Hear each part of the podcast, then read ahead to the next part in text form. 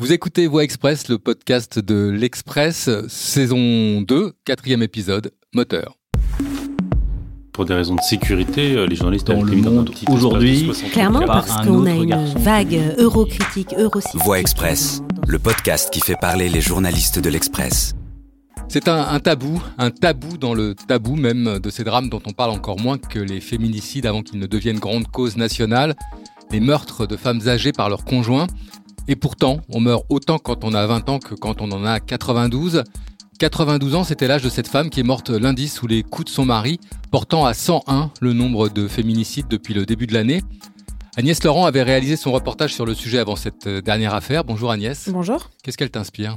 De la tristesse, parce que mourir à 92 ans sous les coups de son mari, ça veut dire aussi qu'on a probablement vécu une vie de coups et de pas drôle, quoi. Euh, Et que personne s'en est rendu compte. Le mari a été euh, hospitalisé après qu'il a, tué sa femme en psychiatrie. Est-ce que c'est symptomatique de la manière dont la société, enfin les gens de manière générale, se représentent les meurtres de vieilles dames? Alors, je veux pas trop me prononcer sur cette dernière affaire, parce que vraiment, elle est toute récente, et donc il y a une enquête euh, de police en cours probablement, etc. Mais c'est vrai qu'on a une vision de ces meurtres un peu romantique, c'est-à-dire qu'on pense plutôt à...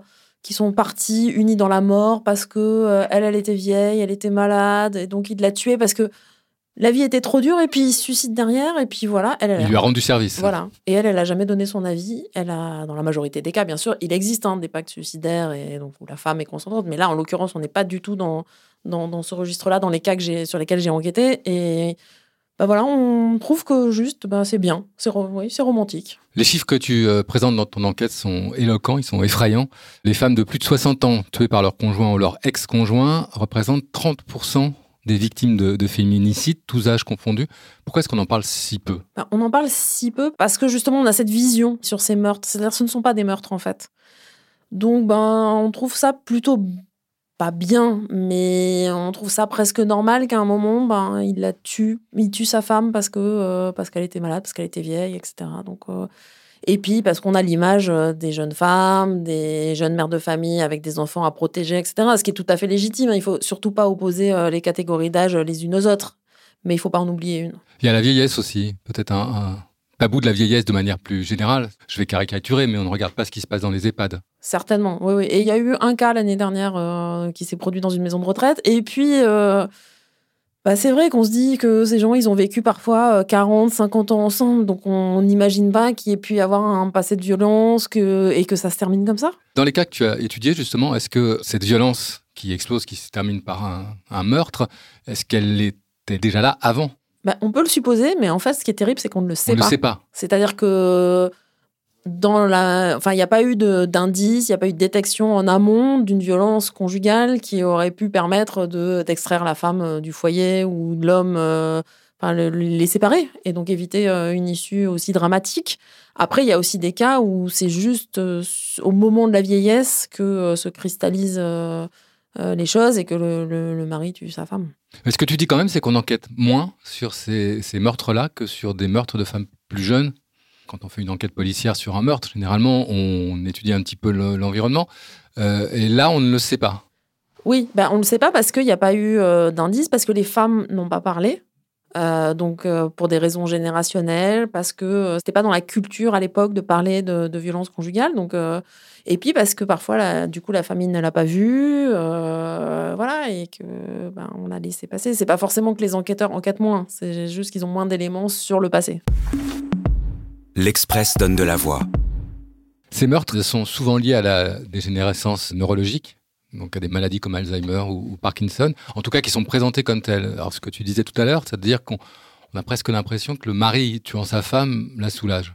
Oui, et c'est ça qui est terrible en fait, c'est-à-dire qu'on on ne se pose pas la question de son consentement à elle. Et puis, au nom de quoi une maladie permettrait de tuer? Enfin, oui, si elle souhaite mourir, ça arrive. Il y a des, gens qui veulent euh, être euthanasiés, très bien. Mais là, dans la majorité des cas, on n'est pas du tout là-dedans. On est juste dans lui qui décide qu'à un moment, ça suffit, qu'il peut pas la prendre en charge, qu'il peut pas euh, s'occuper de la maison au quotidien. C'est trop dur. Et Qu'elle du coup, qu'elle devient ben, insupportable aussi peut-être? Peut-être. Bah oui, parce que dans les cas d'Alzheimer, il y a une violence euh, généralement verbale, sinon physique, euh, très importante euh, du malade. Mais c'est pas une raison. On tue pas juste parce que les gens ils sont malades. Une autre manière de présenter les choses, c'est le suicide consenti, c'est-à-dire qu'on a bien vécu ensemble, on va partir ensemble. Euh, pareil, dans la majorité des cas que tu as étudiés, c'était pas ça. La question c'est est-ce qu'on a des lettres? Des femmes En fait, on a souvent des lettres des maris qui expliquent que ben oui, ils sont partis ensemble, mais en fait, euh, on ne sait pas ce qu'elle pensait au fond. Et j'ai notamment eu le témoignage de la fille d'une femme qui a été euh, tuée au mois de juin dans le sud-ouest, euh, dans son sommeil. Donc, elle n'était pas. Enfin, c'était pas un moment où elle a pu donner son avis. Et tout le village dit ils sont partis d'un commun accord, mais en fait, elle, n'avait jamais parlé de ça. Et pour le coup, elle n'était pas malade. Donc, le village et le maire. Le, maire, qui parle de suicide et qui refuse de répondre aux enfants quand il l'appelle, c'est terrible. Enfin, il refuse pas, il dit, euh, quand la petite fille appelle pour dire euh, qu'est-ce qui s'est passé, il répond euh, bah, Ta grand-mère s'est donné la mort. Alors la grand-mère, elle s'est pas donné la mort, elle a été tuée d'un coup de fusil par son mari. Est-ce que les, associations, les pouvoirs publics, la justice, les policiers sont conscients de ce phénomène? Il y a vraiment un manque là-dessus. C'est-à-dire que les associations d'aide aux victimes de violences faites aux femmes, se concentrent plutôt sur des générations plus jeunes, clairement, parce qu'elles sont un peu désarmées aussi, elles savent pas très bien comment aider ces femmes euh, qui ont des très faibles revenus. Donc après, euh, comment on les fait quitter le, foyer conjugal, comment on les aide à vivre seules alors qu'elles ont 600 ou 700 euros de revenus, c'est compliqué. Donc c'est vrai que ben, la priorité est donnée souvent aux femmes plus jeunes. Les associations euh, qui se consacrent à la maltraitance des personnes âgées, eh ben, elles ne voient pas ces phénomènes-là. C'est-à-dire qu'on pense tout de suite euh, violence physique dans un EHPAD par des aides-soignants, etc. On ne pense pas à la violence conjugale. Et les pouvoirs publics, euh, moi j'ai appelé dans un parquet à Bobigny. Ma question les a surpris en fait. C'est grave. C'est la preuve que c'est pas au cœur de leur de leur sujet. Est-ce que tu sais si, par exemple, ça va faire l'objet d'un atelier ou de discussion pendant le, Grenelle des violences conjugales qui s'ouvre aujourd'hui? Alors, c'était pas à l'ordre du jour a priori. Euh, peut-être que le fait divers d'hier, du coup, dont tu parlais au début, euh, va remettre le sujet sur le devant de la scène. Je pense qu'un certain nombre d'associations avaient envie d'en parler. Parce que quand je leur ai parlé de mon article, de mon projet d'article, etc., elles me disaient ah ben, Vous nous l'enverrez, comme ça, on en parlera, on montrera qu'il y a un vrai phénomène. Et puis les chiffres sont parlants quand même. Un quart des femmes ont plus de 60 ans. Personnellement, moi, c'est la première fois que j'entends euh, parler de ce phénomène euh, à cette échelle, en tout cas dans un journal.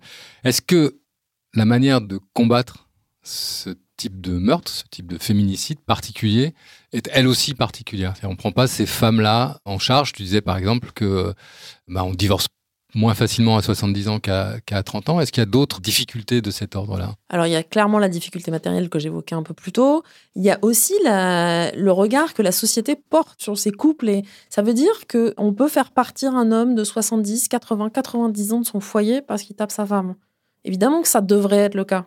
Ça paraît évident.